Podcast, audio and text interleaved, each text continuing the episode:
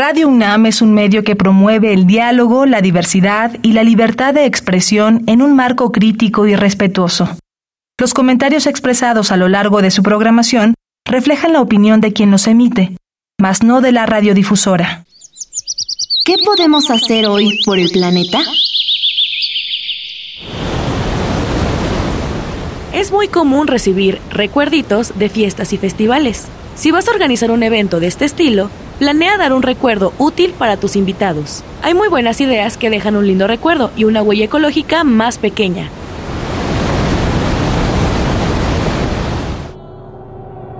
Habitare.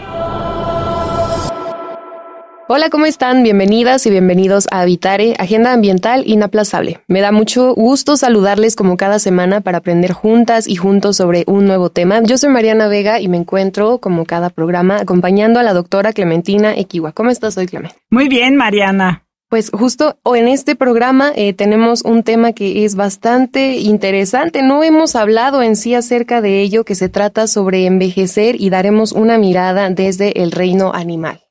Que me parece increíble porque creo que hemos platicado de muchísimos temas en esta en este programa y bueno, hablar de la diversidad del reino animal es un tema, simple y sencillamente hablando de número de especies, pero el proceso de envejecimiento es algo que creo que todos nos lo preguntamos cuando nos vemos en el frente al espejo, pero ¿qué sucede en el reino animal? Es algo que sucede de manera natural en todos los organismos. Entonces, bueno, Iker Vargas, que es biólogo y estudiante de doctorado del posgrado en ciencias biomédicas de la UNAM, está trabajando precisamente con ese asunto? Esa es la pregunta, una de las preguntas que se quiere hacer para su proyecto de doctorado. Y bueno, pues aquí vamos a platicar de ese tema desde una perspectiva quizá evolutiva. Espero que nuestra audiencia lo disfrute como yo estoy segura que tú y yo lo haremos. Bienvenido, Iker, y pues muchas gracias, Mariana. Muchas gracias. Hola, ¿qué tal? Pues quédense, esto es Envejecer, una mirada desde el reino animal en Habitare, Agenda Ambiental Inaplazable. ¡Empezamos! El Instituto de Ecología de la UNAM y Radio UNAM presentan. Toma segundos destruir lo que ha crecido en años. Toma horas devastar lo que se ha formado en siglos. Tomar acciones para rescatar nuestro ambiente solo requiere un cambio de conciencia. Habitare. Agenda Ambiental Inaplazable. Ciencia, acciones y reacciones para rescatar nuestro planeta. Nuestra, casa. Que continúen con nosotros en este programa donde ya hablábamos al inicio un poco de qué es lo que vamos a desmenuzar. Y como bien lo decías, Clemen, el tema de envejecer, que a veces también pues lo vamos viendo con evidencia como puede ser una fotografía. Cuando regresa uno a ver tan solo un año atrás, meses atrás, incluso un día te notas por allí algún tipo de cambios. Pero este tema dentro de la vida y el reino animal, pues debe ser diferente. Entonces, Iker, por favor, cuéntanos un poco cómo fue, primero que nada, que te interesaste en estudiar este tema. El envejecimiento es un tema muy interesante porque se relaciona directamente con la evolución, la evolución biológica. Entender por qué envejecen las especies nos da pistas acerca del patrón de la historia de vida de la especie. El patrón de la historia de vida de la especie implica, entre otras cosas, cuándo se reproduce esa especie o ese individuo. Entonces, entender cuándo se reproduce y a partir de qué momento comienza a deteriorarse, nos puede dar pistas sobre conocer los patrones de vida de las especies, nos puede dar nos pueden dar pistas sobre su evolución, porque la evolución es el resultado de la acumulación de estos patrones de historia de vida eh, a través de las generaciones. Entonces, bueno, eh, parte de lo que puede suceder es que eh, un organismo se haga viejo inmediatamente, eso es, eso es lo que yo entiendo, que se haga viejo inmediatamente después de tener una cría, ¿no? Hay organismos que producen una cría en su vida, eh, hay organismos que producen muchas, y esto, bueno, te, te dice hasta qué punto estas especies permanecen en el tiempo eh, y, permanecen digámoslo así, viables, ¿no? Como, como especies. Entonces, no sé cómo estudiar un proceso como el envejecimiento. O sea, lo podríamos hacer y se hace mucho con la gente, eh, con estas experiencias, llevando estudios de, de personas a lo largo del tiempo. Eh, ahorita nos va a platicar Iker, que también hace esta investigación con perros, que también lo puedes hacer pues con estas especies que están cercanas a nosotros. Pero también el reto es cómo estudiar especies que no conviven necesariamente con nosotros. Entonces, cuéntanos un poquito, eh, brevemente, cómo tomas pedacitos de estas historias en eh, clínicas veterinarias, pero también en el mundo natural. Bueno, eh, mi proyecto de investigación, aunque leo de todo con respecto a muchas especies, mi proyecto de investigación se enfoca en perros.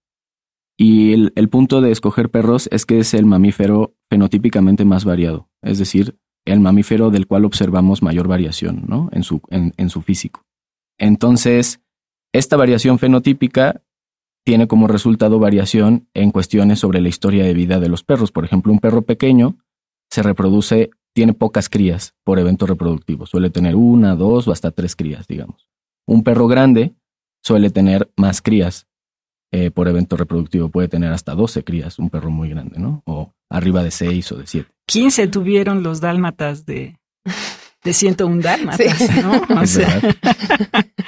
de la misma forma en la que varía cuánto se reproducen los perros dependiendo de su tamaño, también varían de qué se enferman los perros dependiendo de su tamaño. Hay enfermedades que son más comunes si el perro es pequeño, como enfermedades neurodegenerativas o enfermedades que implican glándulas y hormonas, y hay enfermedades que son más comunes para perros grandes, como las neoplasias y el crecimiento anormal de tejido, porque, por ejemplo, los perros grandes han sido seleccionados artificialmente para crecer más, para tener huesos más grandes, para tener más músculo, para tener más masa, y al parecer no entendemos muy bien qué es lo que pasa, pero creemos que hay una conexión ahí con el hecho de que sea más frecuente en ellos que haya crecimiento anormal de tejido, o lo que entendemos como cáncer. Y como decía, es el mamífero fenotípicamente más variado, conocemos los genomas de los perros y como modelo de estudio es un modelo, creemos nosotros, muy sólido para estudiar el envejecimiento, porque hay tanta diversidad en una sola especie, nos puede servir como modelo de estudio, como reflejo para tratar de entender la diversidad en el mundo natural, que no necesariamente es doméstico y demás. Además hay ventajas de estudiar al perro porque bueno, una de las desventajas que tenemos los biólogos cuando intentamos entender un fenómeno en el campo es que es difícil comparar especies diferentes, mm. porque esas especies diferentes pueden estar teniendo historias eh, de vida diferentes, depredadores diferentes, comen cosas diferentes. Todo eso lo tenemos controlado si estudiamos una sola especie. Entonces, todo esto pues, nos, nos permite controlar estas variables que es muy difícil controlar en la naturaleza, al mismo tiempo que estudiamos un animal que, aunque sea una sola especie, es muy variado y tiene todas estas diferencias en la historia de vida que, ya les comenté. Está bien padre, porque incluso, que no lo dijo Iker, pero sabes cuándo nacieron, ¿no? Porque cuánta gente no le celebra su cumpleaños a los perros, ¿no? Hasta pastel tienen, así es. Exacto. Y es que además es muy interesante porque, como bien decías, Clemen, pues en la naturaleza existimos seres vivos de todos los tamaños, ¿no? Y pensando en el reino animal, pues también creo que es más fácil acceder a la información porque existen dueños de perros y no hay dueños, por ejemplo, de ballenas o de otro tipo de especies que va a ser difícil que te den esa información. Entonces, me gustaría que nos cuentes un poquito para que el público se imagine también de qué manera es que obtienen esa información y qué son los datos en especial que pues quieren buscar de cada uno de los perros en este caso.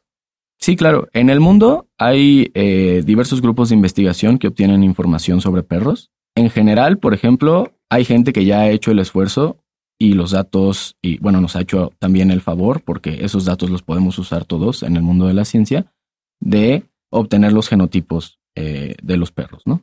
Eso es muy importante porque muchos genes se relacionan con ciertas enfermedades o con ciertos patrones de, vida. Una forma de estudiar perros, pues es esa parte, ¿no? Acumular datos genéticos. Otra forma de estudiar perros es, por ejemplo, preguntándole a los dueños sobre la vida de sus, de sus, de sus perros. Entonces es importante, por ejemplo, saber precisamente, como decía Clemen, cuándo nacieron, eh, de qué se enfermaron, si están esterilizados o no, cuánto pesan, si es macho o es hembra. Todas estas variables pueden variar con respecto al envejecimiento, es decir, a veces uno de los sexos vive más o envejece más que el otro. A veces el estar esterilizado o no te favorece o te protege de ciertas enfermedades pero te puede provocar también otros cambios físicos colaterales, ¿no? Y también eso puede depender de si eres hembra o si eres macho, o de a qué edad te esterilizaron. Este, a veces la dieta también cambia, entonces es importante acumular esos datos y otra forma de obtener información es mediante estos cuestionarios, ¿no? La información que nos pueden dar. Y una tercera cosa eh, que, que, se hace en general es obtener, por ejemplo, pequeñas muestras de tejido. En mi caso, yo obtengo pequeñas muestras de sangre, eh, 5 mililitros, que es realmente muy poquito, pero con eso alcanza para correr algunas pruebas en el laboratorio que en realidad son muy básicas, que miden enzimas antioxidantes o con las cuales a partir de, esa sangre se puede obtener algún aproximado de qué tanto, de qué tan dañado está el tejido en ese momento de la vida del perro, o podemos obtener formación de los niveles de algunas hormonas, como eh, de, de, algunas hormonas que se relacionan con la inflamación o con el crecimiento, como la hormona de crecimiento o el factor de crecimiento similar a la insulina. Entonces todo esto pues se relaciona también con el fenotipo del perro, es decir, mayores niveles de hormona de crecimiento, pues se espera que tengan perros más grandes, ¿no? Y si perros más grandes viven menos o se reproducen más, pues mayores niveles de hormona de crecimiento, indirectamente al menos podríamos pensar que se relacionan con vivir menos o con reproducirse más, ¿no?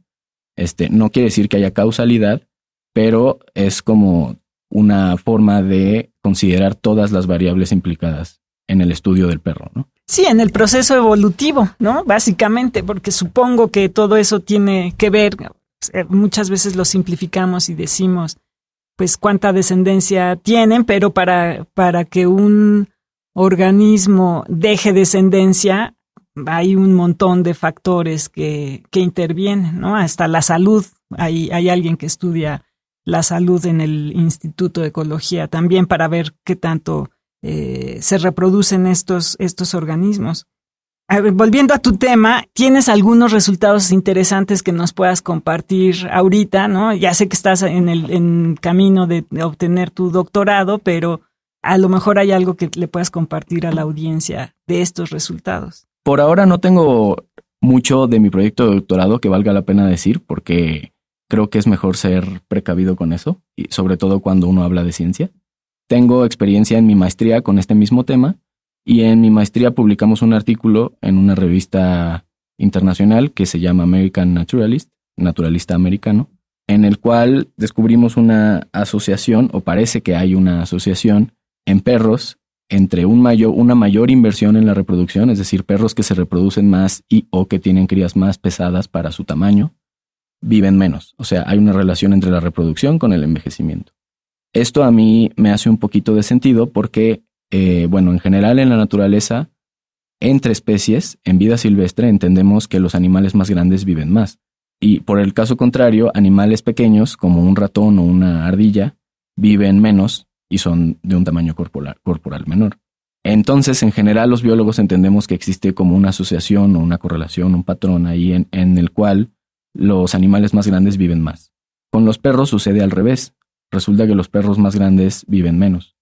Entonces queríamos saber por qué. Y aunque no es que hayamos descubierto el hilo negro porque es una, una respuesta muy compleja, lo que descubrimos es que la reproducción puede ser una pista o una clave para entender ese, ese aparente cambio, esa inversión en la relación con respecto al tamaño, porque si bien los, las ballenas y los elefantes viven más, también se reproducen poco por evento reproductivo. Es decir, un elefante tiene una sola cría, ¿no? Por ejemplo, mm. o, o, es lo normal. Una ballena igual.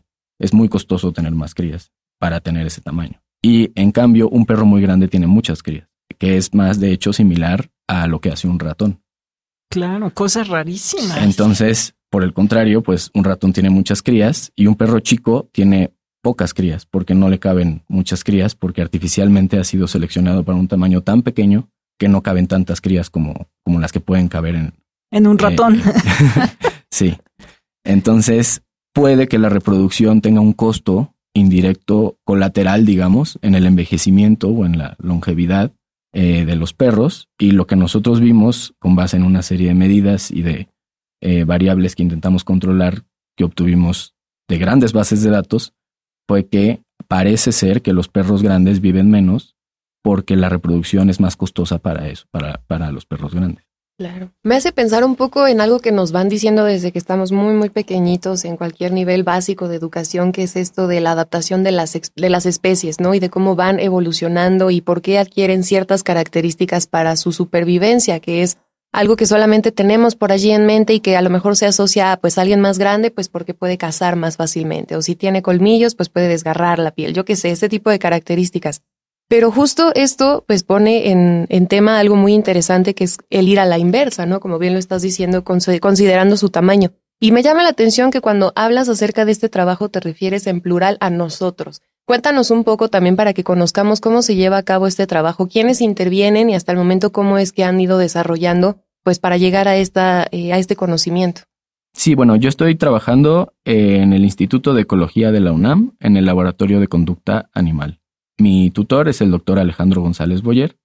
Él trabaja con eh, muchos modelos de estudio. Yo soy el único de sus estudiantes que trabaja con perros, pero porque a él le interesaba mucho este tema, cuando yo llegué con él me interesaba lo que él hacía, en general, pues, el, el punto de vista de cómo él estudiaba la vida, pues llegamos a este punto en común, porque a mí me gustan mucho los animales domésticos y yo, a pesar de ser biólogo, tampoco fui muy fan del campo, entonces prefería estar más en un ambiente urbano y, y de verdad me gusta mucho el proceso de domesticación y los animales domésticos, entonces él me dijo que si me interesaban los perros, pues él estudia variación fenotípica y el perro pues es muy variado fenotípicamente, entonces podíamos llegar a un punto en común.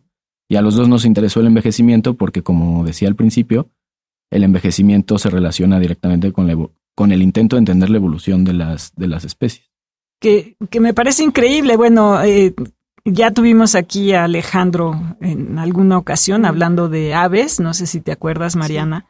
Y lo que es muy interesante en la investigación que están haciendo con Alejandro es que están estudiando estas bases de datos, esta información disponible en bases de datos, en artículos científicos, en colecciones científicas. Y entonces eh, puedes hablar súper bien esta noción de nosotros, ¿no? Porque es nosotros y la información que viene detrás, a lo mejor alguna de siglos, ¿no? No, no en este caso de, de, la, de los perros, no, no sé, a lo mejor sí hay información de siglos, ¿no? Dependerá. Pero en el caso, por ejemplo, de las aves que platicamos con él, pues es información de colecciones biológicas que tienen ahí, que te gusta, 100 años o 200 años. Entonces es, es muy bonito porque puedes detectar todos estos, estos cambios, ¿no? Estos cambios que al final de cuentas, a ver, ¿tú qué opinas? Es una especie de evolución, pero dirigida por nosotros. Sí, pero hay que tener cuidado. Estoy de acuerdo con todo, lo dicho, pero hay que tener cuidado porque a veces cuando, cuando pensamos que nosotros dirigimos un proceso evolutivo, como lo es en el caso de la selección artificial y de la domesticación, que no necesariamente son lo mismo, no pensamos en los cambios colaterales que provocamos en el ser vivo al nosotros seleccionar el rasgo que queremos. Es decir, nosotros podemos seleccionar un perro más grande y lo que estamos seleccionando es el tamaño, mayor tamaño. Pero mayor tamaño implica que el perro va a cambiar sus patrones reproductivos para lograr ese mayor tamaño.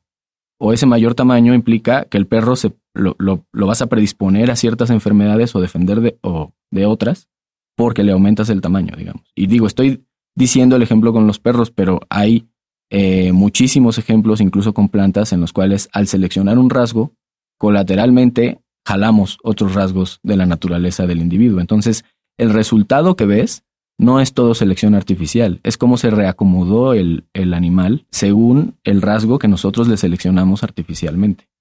Aparte, pensando justo en este proceso que decías, pues por algo es conocido el perro como el mejor amigo del hombre, ¿no? Que siempre está esta frase muy presente y me parece que tan solo en el caso mexicano, pensar por ejemplo en una especie como el cholo escuincle que también tiene muchísimas características históricas que se le atribuyen y el acompañamiento que ha hecho al desarrollo de toda una cultura, como bien decías, ahorita ya en un ambiente urbano es una de estas especies que tenemos en nuestra cotidianidad. ¿Cuántos y cuántas a lo mejor no tienen un perro en sus casas? ¿De qué manera fue también que tú, eh, pues justo puedes llegar a contribuir a que esta especie sea mucho más conocida más allá solamente de sus características de acompañamiento? Bueno, las razas mexicanas, según yo, porque tampoco soy veterinario ni experto en, razas, eh, son el Chihuahua y el Xoloscuincle, hasta donde conozco. Las, no sabía yo del Chihuahua, a pesar de que tienes el nombre. las eh, mundialmente reconocidas, pues, o al menos por las principales asociaciones canófilas. Pero ya se les conoce mucho, en realidad.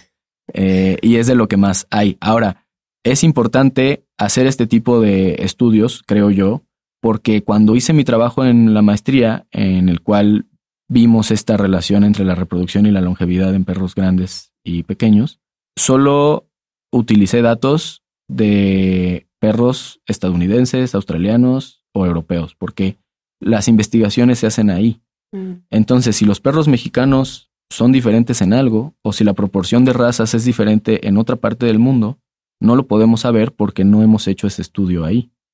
Que es un poco lo que sucede también con humanos, que muchas veces se prueban medicamentos, vacunas o incluso con las mujeres históricamente, se estudian en general la medicina en general en un modelo en el cual puede ser solo el hombre de tal edad o solo una etnia, y entonces no sabemos cómo funciona ese medicamento o ese fármaco o esa hierba en otras poblaciones del mundo. Y eso no se limita solo a los humanos, pasa también con los perros. Y la proporción de razas y de tamaños y de perros que viven en otros lugares, que, que tienen otro tipo de aire, otros contaminantes, otras dietas u otras costumbres, pues también puede influir en cómo observamos estos patrones del envejecimiento. Entonces, sí creo que es importante, bueno, según yo, en las bases de datos, tampoco me las aprendí de memoria, pero a las cuales tuve acceso, no había tanto Xoloscuincle ni tanto Chihuahua, por decir, ¿no? Por ejemplo. Entonces, si uno hace un estudio en México, pues tendrá una proporción diferente de razas y algo interesante de ver es si sale el mismo resultado o no. Y, y, luego incluso estás pensando, ¿no? Bueno, por ejemplo, nosotros con nuestro perro que, nuestra perra que está pasando por un proceso de quimioterapia, te hablan de la dieta, ¿no? Pero a veces eh, el, el asunto de cambiarles la dieta o lo que sea está basada en estos patrones de lo que sucede en países desarrollados y qué puede hacer uno, ¿no? O sea, la tendencia mundial es que haya eh, más perros no sé si decirlo desafortunadamente o afortunadamente en las ciudades, ¿no? Porque la gente quiere tenerlos, pero es, es información que te es que te puede ser útil, ¿no? Decir, bueno, esto está pasando en México también y seguramente en otros países de Latinoamérica. Sí, y de hecho quiero aprovechar para decir, cuando yo eh, busqué esta información para mi maestría y para hacer mis análisis de datos, pues sí me dio coraje ver que Casi no hay bases de datos de perros de países latinoamericanos o fuera de Estados Unidos o Europa para acabar pronto. Entonces, en parte también me tocó averiguar porque mandé muchos correos y traté de obtener una diversidad de datos de otras formas. Allá, donde sí se hace esta investigación, generalmente hay una hay plena comunicación entre las universidades, los hospitales veterinarios y casi casi que ya en automático van almacenando la información de qué se enferman los perros, de qué fallecen, hay estudiantes de servicio social o de licenciatura acomodando esa información, ya están en unas bases de datos y luego están para disponibilidad del científico que solo entra, cita la base de datos y todo el aparato está hecho para obtener información sobre, y, esta información sirve para mejorar la calidad de vida, en este caso, de esos perros, ¿no? Claro. Y me dio coraje que aquí en México, pues, y en, y en muchos otros países, pero voy a hablar de México, pues no hay ni cerca nada de eso que yo sepa. Entonces, pues una de las cosas que yo le propuse a mi tutor fue, oye, digo, no sé hasta dónde pueda llegar yo, pero podríamos comenzar a entablar contacto con, por ejemplo, la Federación Canófila Mexicana, con la Facultad de Veterinaria de la UNAM, con algunas veterinarias privadas y con quien quiera colaborar en este esfuerzo, porque obtener datos de perros mexicanos nadie lo ha hecho y este porque esto puede mejorar la calidad de vida de los perros en general y porque puede servir como dato para que también en Estados Unidos utilicen información sobre México. No, no siempre nosotros utilicemos información ajena. Pues lamentablemente se nos está terminando ya el tiempo de este programa. Podríamos seguir horas hablando, yo creo, porque ya nos encaminamos, Clemen, y como siempre nos quedamos con curiosidad de saber más. Un mensaje muy importante que yo creo han escuchado en todos lados si pueden, no compren, adopten a una especie tan querida como son los perros y a final de cuentas pensar que la biodiversidad nos enriquece. De pronto se ponen de moda solamente una raza y por todos los vemos, pero todas y todos merecen el mismo tipo de atención y cuidado. Muchas gracias, Iker, por habernos acompañado en este Habitare. No, muchas gracias a ustedes por la invitación. Pues sí, y bueno, antes de yo darles las redes sociales, a lo mejor le pido a Iker que nos diga cómo podemos contribuir, ¿no? Porque yo he visto su anuncio en la veterinaria a la que voy, a la que llevo a mi perra, eh, pero a lo mejor hay otras. Entonces, si hay alguien que quiera contribuir con tu investigación, donando la sangre de sus perritos, ¿cómo le podría hacer? Sí, muchas gracias, Clement. Pues La manera más directa es si pueden llevar a sus perros a la Federación, al hospital de la Federación Canófila Mexicana, que se encuentra al sur de la Ciudad de México, por la salida a Cuernavaca, y ahí preguntar por el doctor Eric Hernández.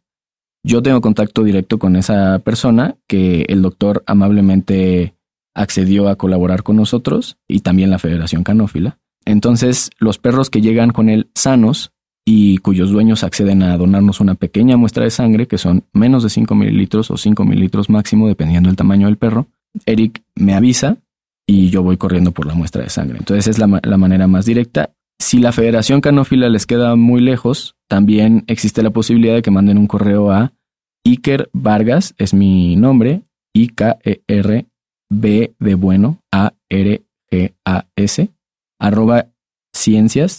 Ciencias.unam.mx y ahí yo puedo intentar moverme para ver si vamos por la muestra con el veterinario con quien las personas lleven a sus perros o con alguno de los otros veterinarios que yo conozca dependiendo de la zona. Claro, me parece muy bien. Y bueno, siempre se agradece este tipo de apoyo en la investigación científica porque, como ya hizo muy, muy bien la pregunta eh, Mariana, ¿qué quiere decir esto de nosotros? Bueno, nosotros somos todos los que podamos contribuir a la actividad científica y eh, pues a veces las cosas están difíciles, así que se agradece mucho esa cooperación. Y por supuesto, si no escriben, eh, si no le escriben directamente a Iker, pueden comunicarse con nosotros y nosotros le pasamos la información a través de nuestras redes sociales en Facebook, Instituto de Ecología UNAM, todo junto, en X, antes Twitter, arroba y Ecología UNAM, y en Instagram, Instituto-Ecología UNAM. Y como siempre, le agradecemos al Instituto de Ecología de la UNAM, a Radio UNAM y a Iniciativa Climática de México.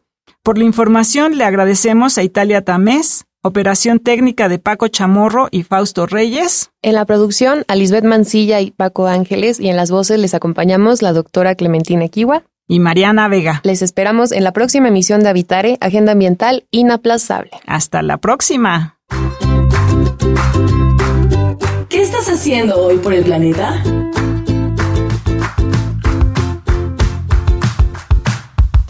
Bueno, lo que yo hago para cuidar el medio ambiente es no tirar basura en la calle y también cuando no estoy utilizando algún electrodoméstico, también lo mantengo desconectado para no desperdiciar luz. Visita ecología.unam.mx para obtener más información sobre el tema de hoy. Y si quieres escuchar todas nuestras emisiones, entra a radiopodcast.unam.mx.